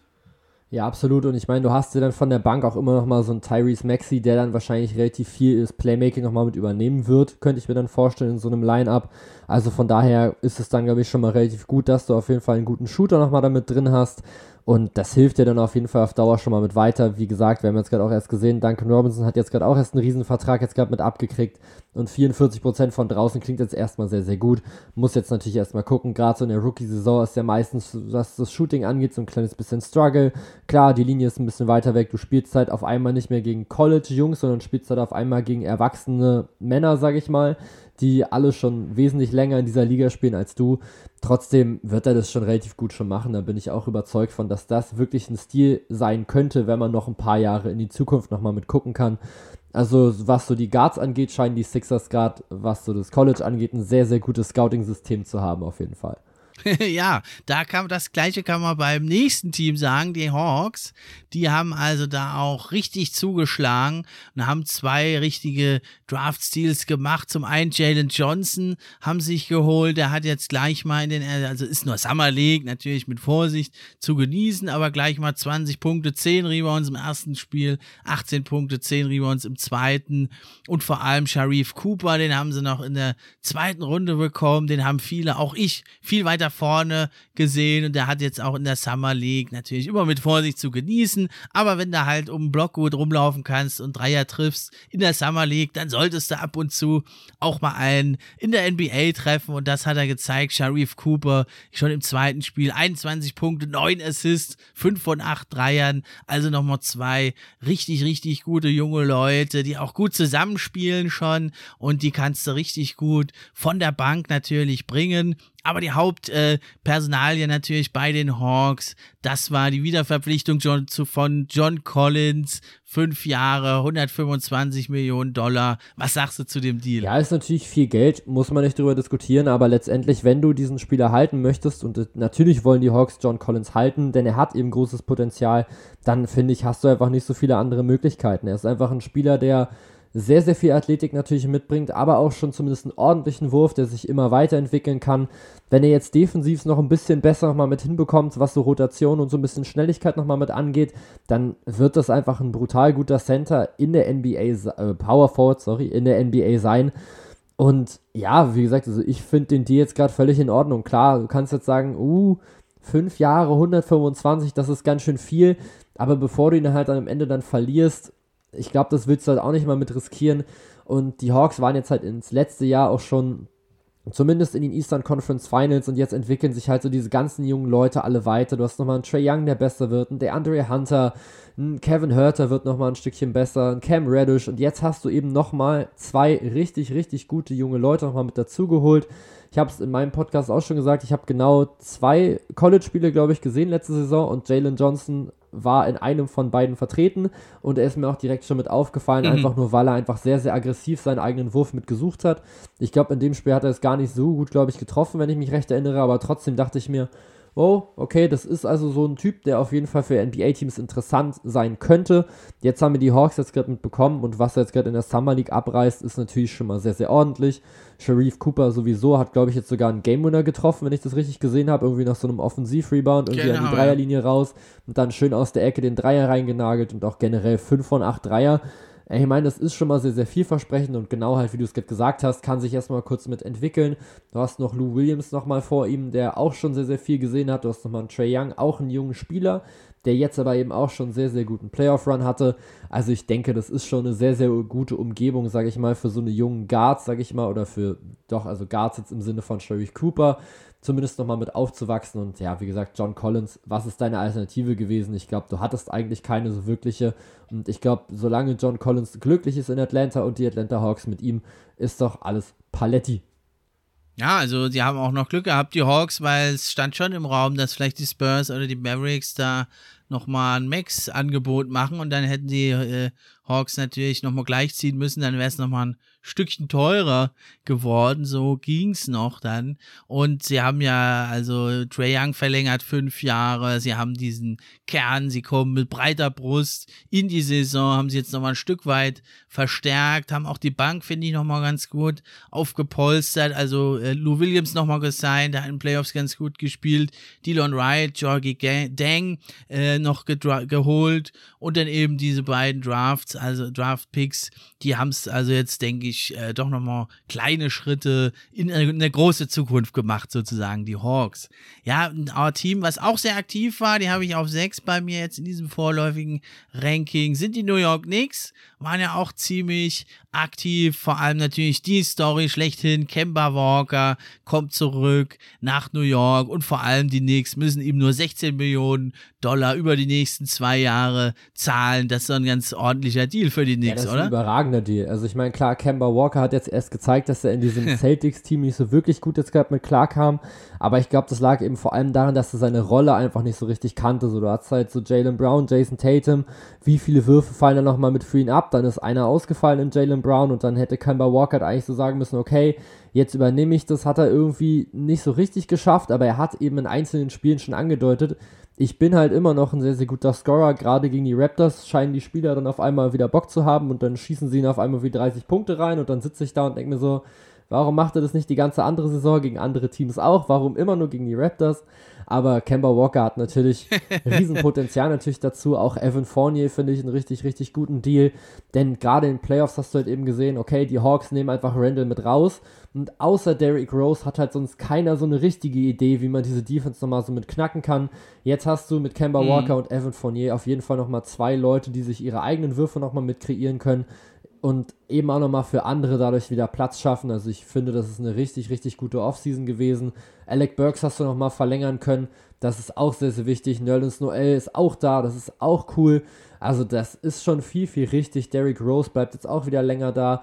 Also, ich meine, viel mehr kannst du eigentlich jetzt gerade nicht erwarten. Ich finde, sie haben wirklich, wirklich guten Job nochmal mitgemacht und dieses Team genau da verstärkt, wo es eben mit weh tut oder wehgetan hat du musst jetzt halt ein kleines bisschen gucken auf die Defensive, gerade jetzt eben im Backcourt, wenn ich mir so Kemba Walker, Evan Fournier, Derrick Rose angucke, das ist schon nicht so viel Defense, um nicht zu sagen fast keine und halt auch nicht so wirklich viel Größe, also zumindest Kemba Walker nicht. Da musst du dann so ein bisschen mit schauen, dass du jetzt quasi nicht so in dieses Portland Trailblazers Ding halt jetzt gerade mit reinkommst, dass du jetzt sagst, okay, wir haben jetzt Offense, aber wir haben jetzt halt keine Defense. Aber dadurch, dass Tom Thibodeau so ein relativ guter Defensivcoach ist oder einer der besten wahrscheinlich sogar der gesamten Liga, sollte der das schon irgendwie hinbekommen, da richtige Schemes mit rauszufinden für dieses Team. Genau, ja, und also ich finde es auch ganz gut, dass sie jetzt diesen ja, Weg der kleinen Schritte weitergehen, nicht wieder da irgendwie auf die Superstars geiern und, und da wieder alles aufgeben, was sie sich jetzt da kleinen Schritt für Schritt aufgebaut haben. Und dann Kemba Walker, auch wenn es jetzt nicht mehr der All-Star Kemba Walker ist, gibt dir doch halt dann eine gute äh, Shotmaking und ein bisschen Playmaking und einfach diese Erfahrung. Und auf Point Guard ist er auf jeden Fall ein Upgrade. Und dann denke ich, bringt es auch noch einiges ist, dass dann Derrick Rose halt weiterhin von der Bank kommen kann, ne, da, da das Bankscoring halt bringt, das haben sie ja in der Serie gegen die Hawks, kam dann Derrick Rose rein, das hat dann zwar mehr äh, Shooting für die Starting Five gegeben, aber die Bank hatte dann nichts mehr, das denke ich ist, auch wenn Kemba Walker nur ab und an mal gegen die Raptors oder gegen jemand anders hier und da mal an seine alten Tage anknüpfen kann, sonst aber einen soliden Job macht, dann ist das schon richtig, richtig gut. Und dann haben sie die meisten da die giftige Bank haben sie komplett eigentlich ja weiter verpflichtet. Und auch über die Draft, denke ich, haben sie einen ganz guten Shooter geholt, den Quentin Grimes, der hat jetzt zwar in der Summer League, hat er noch nicht so gut getroffen, hat da drei von acht Dreiern im ersten Spiel, zwei von sechs im zweiten, aber ja, das wird schon kommen, das ist ein guter Shooter auf dem Flügel. Und das ist ja genau das, was sie brauchten, die Knicks, die da also, denke ich, auch eine ganz gute Offseason gemacht haben. Und vor allem eben durch den Buyout eben von, von Kemba Walker ist das nochmal ein deutlich besserer Deal, als es jetzt normalerweise der Fall gewesen wäre, weil er ja so einen hohen, äh, hohen Vertrag hat. Ja, dann als nächstes auch einer der absoluten Gewinner, finde ich, der Offseason. Das sind die Chicago Bulls. Die haben ja jetzt vor allem, wenn es denn also durchgeht, das scheint wohl so zu sein, äh, hoffen wir es mal, dass es nicht wieder irgendwie durchgestrichen wird. Das ist der Deal also von Lonzo Ball zu den Chicago Bulls. Vier Jahre, circa 85 Millionen. Also alles ist wohl nicht garantiert. Was sagst du zu dem Deal und vor allem zu dem Fit natürlich zu den Chicago Bulls? Ja, auch hier natürlich erstmal wieder relativ teuer, muss man schon so sagen, glaube ich. Vier Jahre 85 Millionen. Aber auch hier wieder, du hast halt einen sehr, sehr jungen Point Guard, der halt vor allem seine Stärken im Passing hat. Und das ist einfach so genau das, was den restlichen Chicago Bulls nochmal so ein bisschen mit fehlt. Ich meine, klar, DeRozan und auch Zach Levine haben da auf jeden Fall Fortschritte nochmal mitgemacht. Trotzdem finde ich beide immer besser oder zumindest Zach Levine auf jeden Fall, wenn er den Ball eben nicht zwangsweise in der Hand haben muss, sondern eben auch mal ein bisschen um Blöcke rumlaufen kann. Bei DeRozan muss man immer so ein kleines bisschen mit abwarten. So, es gab auch so diese Phasen, wo er bei den Raptors extrem effizient war, da wenn er den Ball in, Hand, in der Hand hatte die ganze Zeit. Ich glaube aber, dass die Bulls das relativ gut nochmal mit hinbekommen. Vor allem bringt Lonzo Ball aber auch nochmal eine extrem gute Defensive in diesen, ja, schon sehr, sehr anfälligen Backcourt eigentlich nochmal mit rein. Denn auch hier wieder, Zach Levine ist kein wirklich guter Verteidiger, DeRozan nicht. Lauri Markanen ist jetzt auch kein, kein Stopper, sage ich mal. Und auch Nikola Vucevic hat da zumindest kleinere Problemchens. Also von daher ist er jetzt auf jeden Fall in der Defensive schon mal sehr, sehr gut. Und ich glaube auch offensiv kann er eben mit seinem ganzen Passing, mit seiner Übersicht sehr, sehr viel Räume für andere nochmal mit schaffen. Und so offensiv sieht das Ganze jetzt schon ziemlich gut aus. Also die haben da jetzt schon wirklich, wirklich viele Waffen. Also ich bin schon so ein kleiner Fan jetzt gerade diese, dieses Chicago Bulls Lineups. Man muss jetzt aber, wie gesagt, eben ein bisschen gucken, was so die Defense jetzt gerade nochmal mitmacht. Das wird für mich so dieser X-Faktor, so dieses Spannende zu sehen, okay, wie bekommen sie jetzt das hin, dass diese Spieler alle zusammen auf dem Court funktionieren können? Genau, ja, also ich fand den Bolts, äh, Lonzo Boldi schon besser, da hat man eigentlich nicht viel abgegeben, was man brauchte. Thomas Satoranski, Garrett Temple und ein Second Round Pick, das war eigentlich sehr gut. Äh, Lonzo Ball hatte halt irgendwie jetzt einen höheren Wert als Schröder zum Beispiel, sind wir gleich kommen. Aber einfach, ich denke, warum der Wert von Lonzo Ball so viel höher war als der jetzt von Schröder, war, äh, dass er halt einen Dreier gezeigt hat zuletzt und dass er noch ein bisschen jünger ist. Das hebt ihn da so, glaube ich, ein bisschen höher. Ja, und dann, äh, das weniger gut gefallen hat mir der Deal von DeRozan, weil zum einen bringt er dir kein Spacing, außer er fängt endlich mal an, Dreier zu treffen. Aber also die letzten drei Jahre hat er nicht mal 5% seiner Würfe waren Dreier. Also das glaube ich, werden wir nicht mehr erleben.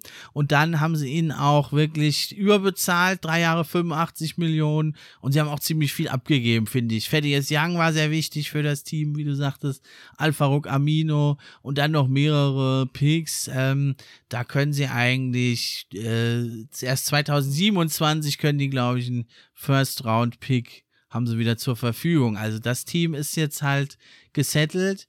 Man hat ein ganz gutes Team, wie du sagtest. Die große Frage wird halt sein, können sie verteidigen. Sollten sie eine einigermaßen ordentliche Verteidigung hinbekommen, dann müssten sie relativ weit vorne landen. Ja, ich finde, es wird halt auch sehr, sehr schwierig jetzt gerade zu sehen, so wer bekommt jetzt gerade wie viele Würfe und vor allem wann. Du hast es gerade schon gesagt, so Rosen ist einfach kein Dreierwerfer. Ich glaube, es gab mal so ein, zwei Jahre bei den Raptors, wo ich so das Gefühl hatte, okay, er versucht es jetzt häufiger und das war auch zumindest in Ordnung. Dann bei den Spurs wurde ihm ja quasi gesagt, ey, wenn du dich da nicht wohlfühlst, dann nimm sie nicht. Hat er sich gesagt, alt klar, dann nehme ich die halt nicht, wenn die mir das gerade nicht sagen. Und jetzt bin ich halt jetzt gerade sehr, sehr gespannt. Also ich glaube auch nicht, dass er jetzt wieder auf einmal damit anfängt. Er bringt schon so ein bisschen Spacing, aber halt nicht so viel wie halt so ein richtig guter Dreier-Shooter, sag ich mal, sondern halt einfach nur so ein bisschen aus der Mitteldistanz und das ist, macht dann die Verteidigung schon ein kleines bisschen mit enger. Und wie gesagt, so gerade dieser Fit zusammen mit Zach Levine ist schon sehr, sehr spannend irgendwie auf den Flügelpositionen. Also beides sind irgendwie so Scorer auf jeden Fall. Erstmal im ersten Teil Beide können jetzt noch so ein kleines bisschen Playmaking nochmal mit ranbringen, aber ihr Metier ist, sage ich mal, einfach so, okay, ich werfe den Ball einfach nochmal mit in den Korb und in der Defensive kannst du sie jetzt beide eigentlich nicht so wirklich gut gebrauchen und das hast du gerade eben auch schon gesagt, das wird eben sehr, sehr entscheidend. Also ich kann mir schon vorstellen, dass das in der Regular Season gut funktioniert, wenn das Team jetzt gerade genauso zusammenbleibt. Wenn es aber dann in Richtung Playoffs geht und dann so ein kleines bisschen Matchup-Hunting, sage ich mal, mit nochmal betrieben wird, dann kann das schon nicht so gut mit aussehen. Wenn ich mir irgendwie angucke, dass das Team einfach, das gegnerische Team dann einfach nur die ganze Zeit Zach Levine und DeMar Rosen hinten mit beschäftigt, die sich dann da so ein bisschen mit abkämpfen und du dann halt auch keinen so richtig krassen Ringbeschützer nochmal mit hast, dann wird es da schon sehr, sehr, sehr, sehr schwer für mich, für die Chicago Bulls. Aber spannend wird es trotzdem auf jeden Fall. Also allein, wenn ich mir jetzt gerade so das Dunking jetzt gerade überlege von DeMar Rosen und Zach Levine zusammen, also da absolut super. Also beide natürlich athletisch komplett durch die Decke.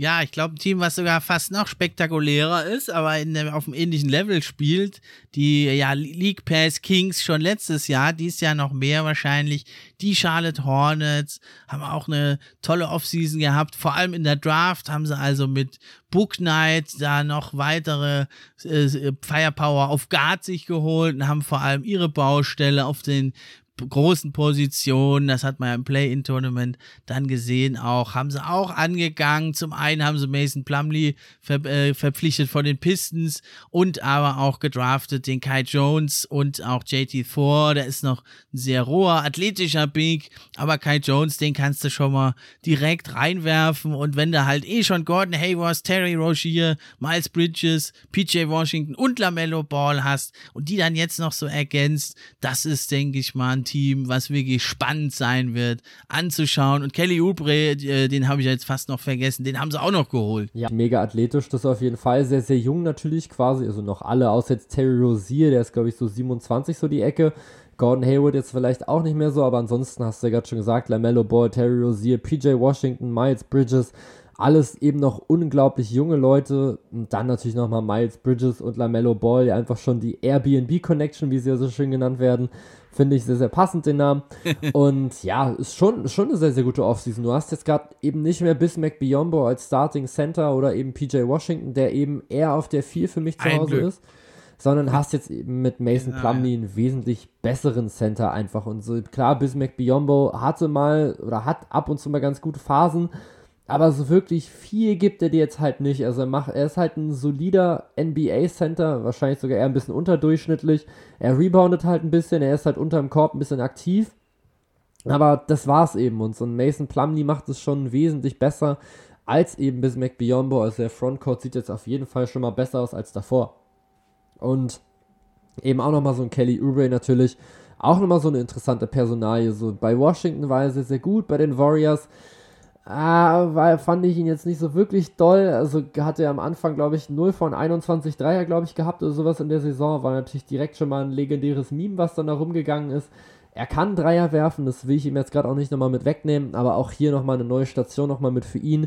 Vielleicht nochmal bei einem anderen Team, wo er jetzt vielleicht eben nicht ganz so viel Aufmerksamkeit jetzt gerade wieder mit hat und wo er jetzt einfach wieder entspannt wieder von der Bank jetzt gerade mitkommen kann, wo er eine kleinere Rolle hat und da dann, glaube ich, einfach ein bisschen besser funktionieren kann als jetzt eben bei den Warriors noch. Genau, dann habe ich an neun die Celtics und da haben sie natürlich zum einen Kemba Walker ganz gut abgeladen und jetzt haben sie natürlich das Schnäppchen schlechthin gemacht, haben sich also für nur 5,9 Millionen, haben sich ein Jahr Dennis Schröder geangelt. Was sagst du denn jetzt? es hat sich ja viel Helme ergossen über Dennis Schröder. Ist es gerechtfertigt oder was meinst du, wie ist es dazu gekommen, dass er jetzt so einen kleinen Vertrag Also ich meine, so dieses Schröder-Bashing finde ich jetzt irgendwie auch ein bisschen unnötig. Ich meine, er ist halt immer noch ein NBA-Spieler, man muss jetzt halt nicht hm. so doll gerade auf ihn mit rumhacken. Nichtsdestotrotz, er hat sich schon stark verzockt. Also vier Jahre 85 Millionen abzulehnen und jetzt halt mit einem Jahr 5,8 Millionen mit rauszugehen, das ist schon ziemlich heftig. Er wird jetzt einfach gucken muss, müssen, dass er sich einfach jetzt sehr, sehr gut zeigt, um dann möglicherweise nächstes Jahr, wenn er dann eben wieder Free Agent ist, entweder nochmal zu resign in Boston, je nachdem, wie viel Geld sie ihm denn dann geben würden, oder eben dann einfach woanders dann sein Glück zu suchen, wo er dann vielleicht wieder ein bisschen mehr Geld jetzt gerade wieder mit verdienen kann. Also klassisch verzockt, für die Celtics jetzt natürlich, ja, quasi einfach ein optimaler Deal. So, du bekommst einen Spieler, der zumindest Starter-Kaliber hat, auf jeden Fall aber diese Six-Man-Rolle theoretisch auch nochmal sehr, sehr gut nochmal mit ausführen kann, der unglaublich schnell ist, der einen guten Zug zum Korb hat. Und das jetzt eben gerade nochmal so ein Backcourt mit Markus Smart gefällt mir eigentlich sehr, sehr gut, wenn es dann eben die Starter sind. Also für die Boston Celtics einfach ein absoluter Win-Deal. Für Dennis Schröder muss man jetzt gerade eben gucken, okay, wie gut spielt er jetzt gerade in dieser Saison und welchen Vertrag könnte er eben dann in der nächsten Free Agency nochmal bekommen. Genau, ja, da hast du es eigentlich schon super zusammengefasst. Also die Häme finde ich auch unnötig. Ja, vor allem, wenn jetzt da irgendwie so Geringverdiener da Multimillionäre noch kritisieren, ne, da heißt es immer, sei nicht so, sei nicht so gierig, äh, sei mal bescheiden wie äh, Dirk Nowitzki und dann wird aber gelacht, so und so viel Millionen verloren und ja, muss man ja mal sehen, was er dann in der nächsten Free Agency bekommt. Ich denke, sein Wert ist schon so im Bereich eines Lonzo Ball um die 20 Millionen. Ich denke, da kam einiges zusammen. Ich denke, Schröder hat auf die Knicks geschielt. Die haben aber jetzt billig Kemba Walker bekommen. Lonzo Ball ist zu den Bulls, da war Schröder sicher auch im Gespräch. Und er hat sich dann einfach verzockt. Ich glaube nicht mal, dass er wirklich dachte, dass er viel mehr kriegt jetzt als bei den, äh, bei den Lakers. Das glaube ich jetzt nicht. Ich denke, er wollte wirklich da nicht mehr spielen. Er wollte nicht mehr der Wasserträger sein für LeBron James. War auch kein guter Fit. Und dann kam eben noch dazu, dass er in Playoffs ja nicht so gut gespielt hat ein Spiel mit null Punkten sogar hatte. Das hat dann sicher seinen, seinen Wert gedrückt, aber ich denke, ja, es ist jetzt noch einigermaßen was äh, geworden. Sechs Millionen fast äh, würde ich äh, sofort nehmen. Ne, für ihn ist es halt wenig, aber er hat jetzt die Möglichkeit, bei einem guten Team äh, viele Minuten zu spielen und eben sich nächstes Jahr da wieder zu empfehlen. Und dann denke ich, wird er auch einen ordentlichen Vertrag dann bekommen in der nächsten Offseason. Ja, sonst natürlich bei den Celtics der Verlust von Fournier, äh, der denke ich wird wehtun, kam für mich auch ein bisschen überraschend. Oder hast du gemeint, das ist klar, dass der geht? Ja, also klar jetzt gerade nicht so unbedingt. Der Vorteil jetzt natürlich für die Celtics ist, du hast ja nicht viel abgegeben. Ich glaube, sie, haben ihn damals geholt für zwei Second-Round-Picks oder sowas in der Art. Also haben quasi ihn für nichts geholt.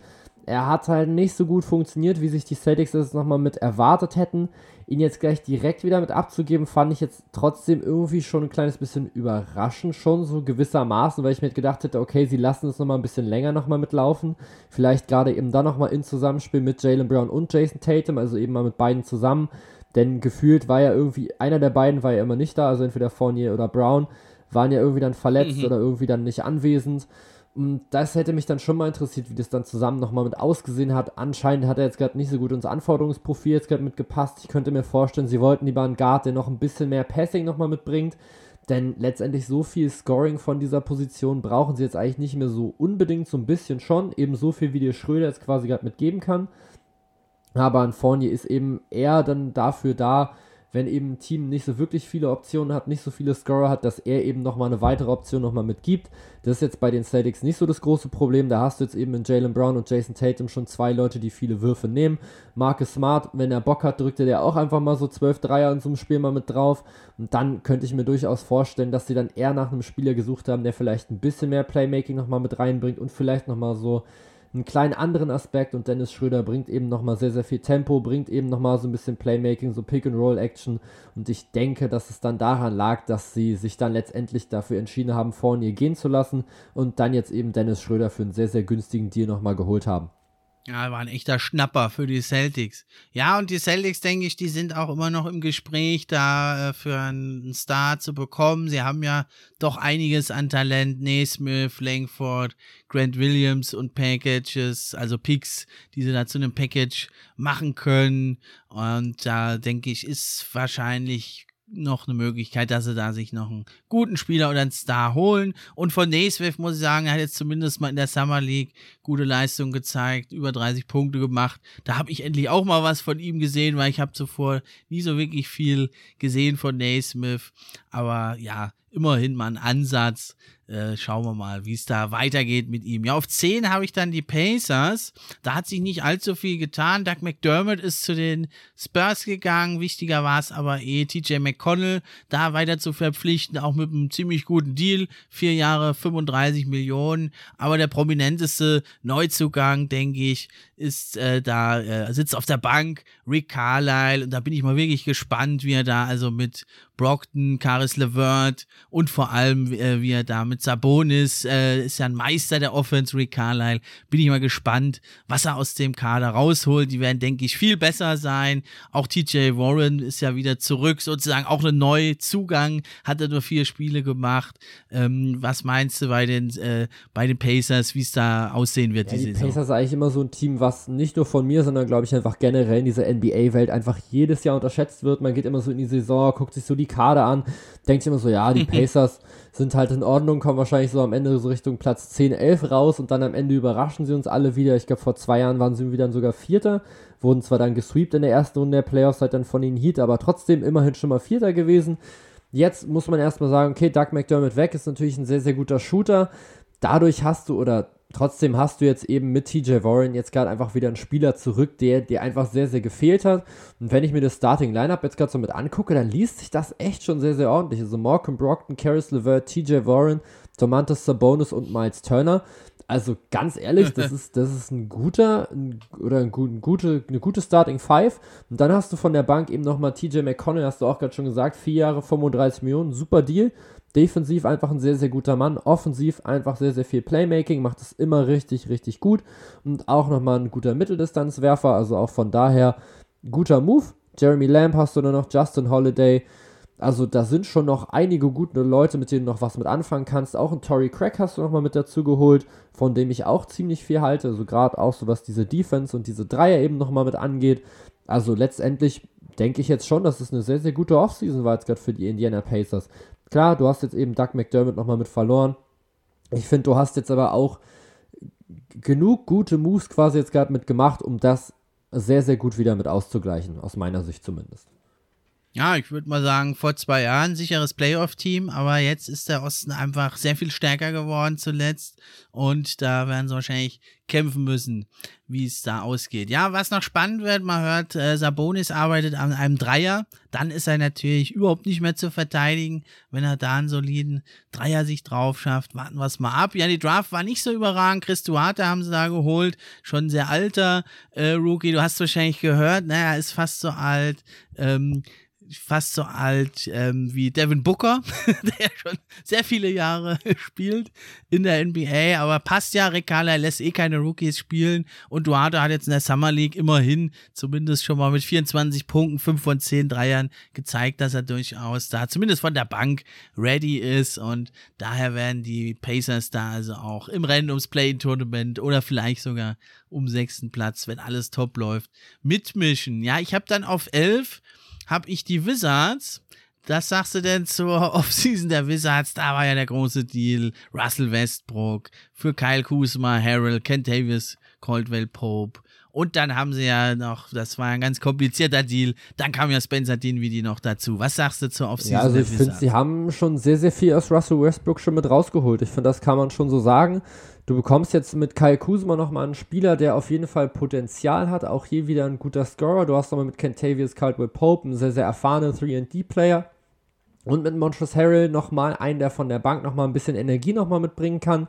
Das Einzige, was ich mich jetzt gerade frage, ist, wie, wer dann startet, wer von der Bank kommt. Also theoretisch sind für mich eigentlich Rui Hachimura und Thomas Bryant dann die Starter und dann bringst du vielleicht Montrezl Harrell und Daniel Gafford zusammen. Dann hast du aber das Problem, da hast du wieder relativ wenig Shooting irgendwie. Also das ist noch so ein kleines bisschen kompliziert. Also es ist irgendwie so ein bisschen noch sag ich mal, so ein bisschen irgendwie zusammengewürfelt, so dieses Team. Klar, du hast erstmal Dinwiddie und B einen sehr, sehr guten Backcourt und alles, was irgendwie dann darüber hinausgeht, ist irgendwie so ein bisschen, ja, wir gucken einfach mal, was wir kriegen können, so ungefähr und das holen wir dann einfach. Also sie haben schon probiert, das Maximale aus Westbrook mit rauszuholen. Das ist ihnen auch vom reinen Talentlevel her sehr, sehr gut gelungen. Wie das dann jetzt am Ende alles dann zusammenspielt, erschließt sich mir jetzt noch nicht so ganz, muss ich sagen. Gerade wenn man sich jetzt so den restlichen Osten anguckt, hast du gerade auch schon gesagt, so wenn die Pacers schon um, das, um den Play-in-Tournament schon kämpfen müssen, dann frage ich mich, was die Washington Wizards machen werden. Also ich denke, die werden auch so in diese Region nochmal mitgehen, einfach nur, weil sie eben mit Bradley Beal nochmal so einen anderen Star nochmal mit haben, als eben Sabonis, jetzt nicht von den reinen Stats her, aber einfach so von der Aufmerksamkeit her auf jeden Fall. Aber ich sehe eigentlich die Pacers schon noch über den Wizards, so wie du ja, so wie du es ja auch quasi in deinem Power Ranking schon so nochmal mit erstellt hast. Es wird, es wirkt, wie gesagt, für mich so ein kleines bisschen zusammengewürfelt und ich weiß ehrlich gesagt nicht so recht, was ich von diesem Roster dann erwarten soll, welchen Spielstil werden die spielen. Ich habe ehrlich gesagt keinen blassen Schimmer. ja, vielleicht tut sich ja auch noch was, ne? Aber ja, ist schon die Frage, hast du ja gesagt, also auf Small Forward, Kenny Davis, Caldwell Pope, Daddy Afdia, Corey Kispert, auf Power Forward Hachimura, Kuzma, Bertans, auf Center Harold Gafford, Brian, wer spielt da? Dann haben sie noch einen Rookie-Coach, Wes Ansel Jr., der dann sehr guten Eindruck gemacht hat. Ja, aber insgesamt ging es ja für die Wizards darum, also erstmal, das ist ja eigentlich, haben sie aus dem John Wall äh, Vertrag jetzt diese ganzen Spieler gemacht. Ne, erst haben sie dann Westbrook geholt, jetzt haben sie das geholt. Ähm, dann sind sie eigentlich da aus dieser schwierigen Situation ganz gut rausgekommen, haben es jetzt geschafft, den teilweise sehr unzufriedenen Biel da zu halten. Und ich denke, das wird jetzt auch genug sein, dass er dann in der nächsten Offseason da seinen Max-Vertrag oder Supermax unterschreibt. Dann haben sie also diese Situation, sah ja zu Beginn der Saison ganz übel aus, als da Bradley Beal total frustriert war auch, haben sie das jetzt irgendwie geschafft, irgendwie da durchzukommen. Und ich denke, das ist eigentlich das vor allem, worum es ging. Und in Playoffs waren sie ja also auch äh, im Play-In immerhin mit drin und da werden sie auch wieder in der Region landen, denke ich, diese Saison. Aber hast du recht, ist eine ziemliche Überraschungspackung. Ja, dann habe ich auf 12 die Raptors, die würden wir jetzt hier mal ausklammern. Da geht's nämlich dann bei der Folge, die wir heute auch noch aufnehmen. Beim hier Swish Podcast von Max geht's um die Raptors. Deswegen lassen wir die jetzt erstmal raus. Und dann habe ich auf 13 habe ich dann die Cleveland Cavaliers, die habe ich so ein bisschen unter dem Motto, ja, die, wenn die Hornets die League Pass Kings sind, dann sind die Cavs vielleicht die League Pass Prinzen denn die haben ja also mit Evan Mobley haben sie jetzt nochmal ein weiteres tolles Talent hinzugefügt und vor allem haben sie natürlich den großen Vertrag eben gemacht äh, auf Center mit Jared Allen. Was sagst du zur Offseason der Cavs? Ja, also natürlich erstmal gut gedraftet, denke ich. Also Evan Mobley war ja schon der relativ eindeutige Pick dann einfach in diesem Fall. So die ersten drei waren ja schon relativ eindeutig. Und ja, ich meine, da haben sich jetzt gerade auch nicht lumpen lassen, haben sich jetzt eben für den Big Man Evan Mobley jetzt gerade mit entschieden. Muss man jetzt gerade natürlich schauen, wie schnell kriegst du jetzt gerade mit integriert. Wird jetzt wahrscheinlich erstmal von der Bank kommen, also je nachdem, ob dann eben Kevin Love mal wieder Bock hat auf Cleveland oder nicht, oder ob da jetzt noch was passiert oder nicht. Ansonsten natürlich Jared Allen erstmal mit einem ziemlich großen Vertrag mit ausgestattet, kann man glaube ich auch jetzt gerade wieder diskutieren. Würde ich aber jetzt wahrscheinlich fast genauso wieder antworten wie eben auch schon bei dem John Collins Deal was willst du denn bitte machen? Wenn du dieses Team jetzt auf Dauer so aufbauen willst und so scheinen sie es ja zu tun, mm. hast du einfach genau. keine andere Option. So, du kannst ihn ja dann nicht einfach irgendwie walken ja. lassen. Das kannst du eben jetzt gerade nicht bringen. Du hast jetzt schon einen Spieler, der jetzt zumindest die anderen Spieler schon mit kennt, also ein Garland und ein Sexton, ein Okoro. Das sind eben alles noch super junge Leute und ich finde, du hattest jetzt gerade eben keine wirklich große Alternative zu Jared Allen. Der kann sich nochmal ein bisschen verbessern, wäre natürlich nochmal ganz cool, wenn er so ein bisschen Spacing nochmal mit reinbringt wenn er das irgendwann mal hinbekommt, zumindest einigermaßen. Dann hast du noch einen ganz guten Deal, finde ich, gemacht mit Ricky Rubio. Einfach nochmal so einen erfahrenen Point Guard, der vielleicht eben Darius Garland ja, und ja. Colin Sexton, gerade so was das Playmaking und die Defense angeht, nochmal ein bisschen mit weiterhelfen kann. Und dann, ja, es ist eben, du hast es schon gesagt, es sind halt dann die League Pass Prinzen wahrscheinlich. Es wird ein Team sein, wo extrem viel passiert, wo wahrscheinlich sehr, sehr viele Punkte dann am Ende fallen werden, wo irgendwie ja, also es wird einfach sehr, sehr schnell, denke ich. Also mit diesem Team nicht zu laufen, wäre ja eigentlich schon ziemlich fatal. Die sind quasi noch alle jung, außer jetzt eben Kevin Love. Und dann kannst du daraus schon viel machen. Also wie gesagt, so zum Angucken werden die auf jeden Fall sehr, sehr gut.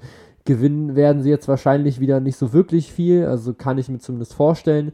Wir werden jetzt halt gucken müssen, wie gut sich jetzt gerade Garland und Sexton weiterentwickeln können. Im letzten Jahr sind sie, glaube ich, richtig gut reingestartet, so mit 4 zu 0, 4 zu 1 oder so und alle haben schon gedacht, wow, die Cleveland genau, Cavaliers, genau, ja. jetzt sind sie da. Dann am Ende hat sich dann halt wieder gezeigt, ja, dann hat sich dann halt am Ende halt wieder gezeigt, ja gut, junge Teams können natürlich mal komplett on fire rauskommen aus so einer Saison, aber dann insgesamt ist dann eben die Qualität meistens nicht wirklich hoch genug, um dann wirklich auf dauerhaft, sage ich mal, mitzuhalten. Jetzt sind alle nochmal ein Jährchen älter. Mal gucken, wie das jetzt gerade mit aussieht, aber so wirklich weit oben im jetzt dieses Jahr so starken Osten sehe ich sie dann leider trotzdem nicht. Genau, hast du schon sehr gut zusammengefasst. Also der Jared Allen Deal, der wurde ja teilweise sehr kritisiert, kann ich nicht ganz nachvollziehen, weil also Evan Mobley hat natürlich das Zeug dazu, vielleicht sogar der beste Spieler dieses Jahrgangs zu werden, wer weiß.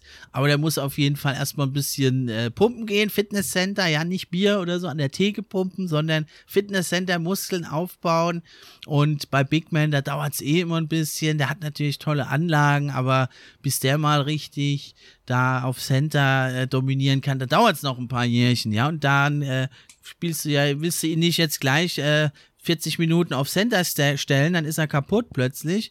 Dann brauchst du halt noch jemanden, dass du halt Mobley von der Bank bringen kannst. Deswegen wird er, denke ich, auch im Rookie of the Year keine Rolle spielen. Ist eher so ein langfristiger Mann, der Mobley, der wird langfristig auftrumpfen. Und dann musst du natürlich auch sagen, ein Jared Allen, also bei den ganzen Deals, die hier laufen, ein Jared Allen für 20 Millionen Dollar im Jahr, äh, der ist ja auch noch nicht gerade sehr alt, der hat dann auch in ein paar Jahren noch einen sehr guten Trade Value. Und dann kannst du natürlich gucken, wie sieht es in zwei, drei Jahren aus? Kannst du dann noch einen Swingman oder einen Guard oder was du halt brauchst holen? Hast einen super Trade Asset. Äh, Finde ich also ein richtig guter Deal und auch ein absoluter No-Brainer, wenn du dann dazu dazu noch siehst, was die für einen äh, ja, kleinen, defensiv schwachen Backcourt haben, dann noch einen Mobley dazustellen, also das ist einfach noch zu früh. Ne? Und im Endeffekt, da, die werden einige tolle Siege da einfahren oder auch gegen Top-Teams mal sehr gut aussehen, ne? aber äh, konstant genug sind sie einfach nicht, dass sie da eine bessere Rolle spielen im Osten. Das ist, dafür ist der Osten mittlerweile zu stark. Dann habe ich noch die zweiten League Pace Prinzen da, äh, sind so für mich die Pistons. Da haben sie ja also auch einen No-Brainer gehabt eigentlich. Der eine oder andere meinte ja, die Pistons versauen es wieder und traden irgendwie, aber sie haben dann doch Kate Cunningham verpflichtet. Dazu noch Kelly Olynyk, hat sich der ein oder andere gewundert. Ich finde es aber einen ganz guten Deal. Aber auch das besprechen wir dann ausführlich im äh, äh hier Zwisch Podcast bei Max. Daher gehen wir direkt weiter dann noch zum Team Bass. Habe ich an 15 bei mir, kann man drüber streiten, ist ja jetzt eh nur vorläufig. Es sind auf jeden Fall die Magic. Was sagst du zur Offseason der Magic? Da geht es ja vor allem um die Draft. Ja, eben, genau, du sagst es jetzt schon, da geht es eben jetzt gerade mit um die Draft. Jalen Sachs, finde ich, ist ein bisschen glücklich, dass sie ihn nochmal mitbekommen haben. Ja. Viele dachten ja echt, dass er an Nummer 4 geht. Ich persönlich ja auch. Also als Raptors-Fan bin ich erst so aufgewacht und dachte mir so, oh, ihr habt jetzt gerade wirklich nicht Jalen Sachs gerade gedraftet, war erstmal so ein bisschen skeptisch. Mittlerweile habe ich mich mit Scotty Barnes ein bisschen auseinandergesetzt. Ist schon in Ordnung, der Pick ist halt trotzdem so ein kleines bisschen eher so ein Gamble. Also so Jalen Sachs wäre halt so der etwas sicherere Pick gewesen auf jeden Fall. So haben sich jetzt gerade die Raptors jetzt mit entschieden, einen kleinen anderen Weg nochmal mit einzuschlagen. Ja, ansonsten hat natürlich Franz Wagner auf jeden Fall nochmal mitgeholt. Gary Harris finde ich sehr, sehr interessant und auch RJ Hampton, da muss man mal gucken, so wie viel die nochmal machen können. Gary Harris war mal auf dem Weg zu einem sehr, sehr guten Two-Way-Player in der NBA, hat jetzt aber leider quasi einfach aufgehört, Offense zu spielen und ist nur noch für die Defense da. Finde ich immer so ein kleines bisschen schade. Robin Lopez ist noch mit da. Auch da einfach mal gucken, ne, was da noch so geht. An sich hast du jetzt gerade schon einen Grund, warum die Magic an Stelle 15 jetzt gerade mit sind. Denn im Starting Lineup stehen jetzt höchstwahrscheinlich erstmal Markel Fultz und Jalen Sachs im Backcourt. Markel Fultz auch immer die Frage, fit, Fitness, ja, nein. Jalen Sachs, ja, halt wie gesagt, Rookie, muss man halt auch immer gucken, wie viel ist da nochmal mit drin. Dann vielleicht sogar Terence Ross auf der 3, den ich zum Beispiel persönlich eigentlich lieber in so einer Bankrolle sehen würde. Ja, dann wahrscheinlich sogar Chuma Okiki auf der 4. Auch da muss man wieder ein bisschen abwarten, was da noch so passiert. Und dann eben nochmal Wendell Carter auf der 5. Und dann hast du jetzt aber auch nochmal so die Frage, okay, dann hast du jetzt aber noch einen Cole Anthony, den du halt im letzten Jahr nochmal mitgedraftet hast. Jetzt holst du halt mit Jalen Saxon nochmal ein. Das heißt, es sieht halt für mich halt wieder so aus, wie es in der modernen NBA eigentlich ja üblich ist. Du draftest jetzt halt nicht mehr nach dem, was du brauchst, sondern einfach nur nach dem größten Talent und guckst mal, guckst mal, was du noch mit rausholen kannst genau das ist für mich eigentlich jetzt gerade so das. Die sehen, oh geil, okay, cool, Jalen Sachs ist noch da. Na, dann holen wir den jetzt halt, obwohl wir ihn von der Position her vielleicht nicht so unbedingt jetzt gerade mit brauchen. Aber er hat jetzt eben noch so das größte Potenzial noch gehabt, von denen, die noch mit übrig waren. Das ist jetzt eben das, was dabei jetzt gerade rausgekommen ist. Und wie gesagt, für mich gibt es schon einen Grund, warum du sie jetzt gerade an 15 Grad gesetzt hast. Und ich will sie jetzt ehrlich gesagt oder würde sie jetzt auch nicht wirklich weiter hochsetzen wollen. Ja, ja, also da würde ich aber ein bisschen widersprechen, also in Sachen Sachs. Also da denke ich, das ist der Captain jetzt. Der ist ja schon ein etwas älterer Rookie und ich denke, der wird das Zepter da in die Hand nehmen. Also äh, Entschuldigung an Cole Anthony und Markel Fultz, aber ich denke, die müssen jetzt äh, den Beifahrersitz nehmen. Das ist jetzt das Team von Jalen Sachs und ähm, deswegen denke ich, das ist ein Pick, der sich noch sehr, sehr lohnen wird. Und Sachs hat ja auch schon gesagt, jedes Team wird es also bereuen, mich nicht zu holen. Ich bin Champion auf jedem Level. Und da hat er ja recht, ne? kann man nichts dagegen sagen. Und er legt auch los wie die Feuerwehr. Ne? Es ist halt ein Rookie, der schon ein bisschen älter ist und der halt direkt produzieren wird. Und ich denke auch, da er dann wirklich das Zepter in die Hand nehmen wird, überwiegend bei den Magic, ist es auch ein ganz heißer Kandidat auf den Rookie of the Year. Sonst ist natürlich, da hast du völlig recht, ziemlich viel im Argen. Ich finde jetzt Robin Lopez dafür die Defense, finde ich ganz gut. Und natürlich Franz Wagner wird da auch sehr, sehr viel der Defense helfen können. Der hat ja einfach ein, ist ein Defensivgenie, anders kann man es nicht sagen. Der hat schon auf dem College, im College als er von der Bank kam im ersten Spiel, den erfahreneren Spielern äh, gesagt, hier, wie sie sich bewegen müssen. Und das wird er auch, oder sollte er hoffentlich auch bei den Magic tun. Und dann, ja, sind sie jetzt nach einem Jahr in der Trade Deadline relativ schlimm aussah für die Magic, sind sie, denke ich, jetzt doch mit relativ viel Talent, was aber natürlich noch ein paar Jahre brauchen wird,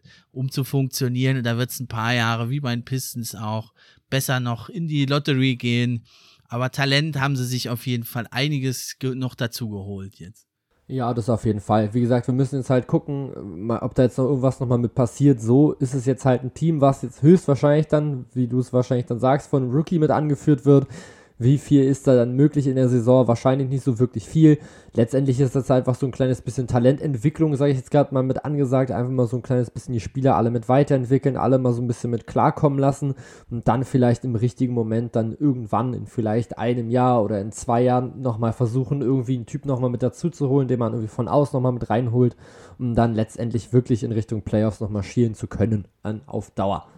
Ja, aber wie gesagt, bei der Trade Deadline sah es ja düster aus und jetzt haben sie immerhin, also Cole Anthony und Sachs doch zwei gute Talente, Wendell Carter, ne, und äh, Mo Wagner, das ist schon was, wo du mal ein bisschen halt mal einen Ansatzpunkt hast, wo du was mit aufbauen kannst, wo du natürlich zusätzlich noch Leute brauchst, um das auch mal in Siege umzumünzen irgendwann. Neben der Zeit brauchst du noch weitere Spieler, aber du hast jetzt mal so ein Fundament irgendwie, auf dem du aufbauen kannst und äh, erstmal sah es ja so aus, als wäre da gar nichts mehr irgendwie bei den Magic. Da sind sie jetzt ja, doch ja, einigermaßen noch rausgekommen, ne, weil sie auch mit dem Vucevic-Deal Glück hatten, dass die Bulls dann so weit hinten gelandet sind, dann den achten Pick zu bekommen in der Draft. War dann ja noch für diese gebeutelte Franchise wirklich aus Orlando dann doch mal wenigstens mal ein kleiner Lichtblick.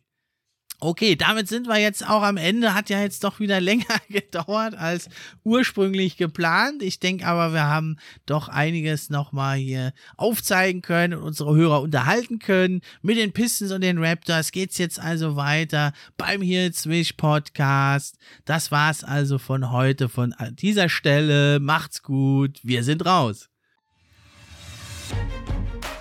Pod für die Fans, Gerüchte, die News und die Trends. Mit wechselnden Gästen, natürlich die besten, sind wir am Diskutieren. Spieler und Teams am Analysieren. Gib uns doch ein Like und drück Abonnieren.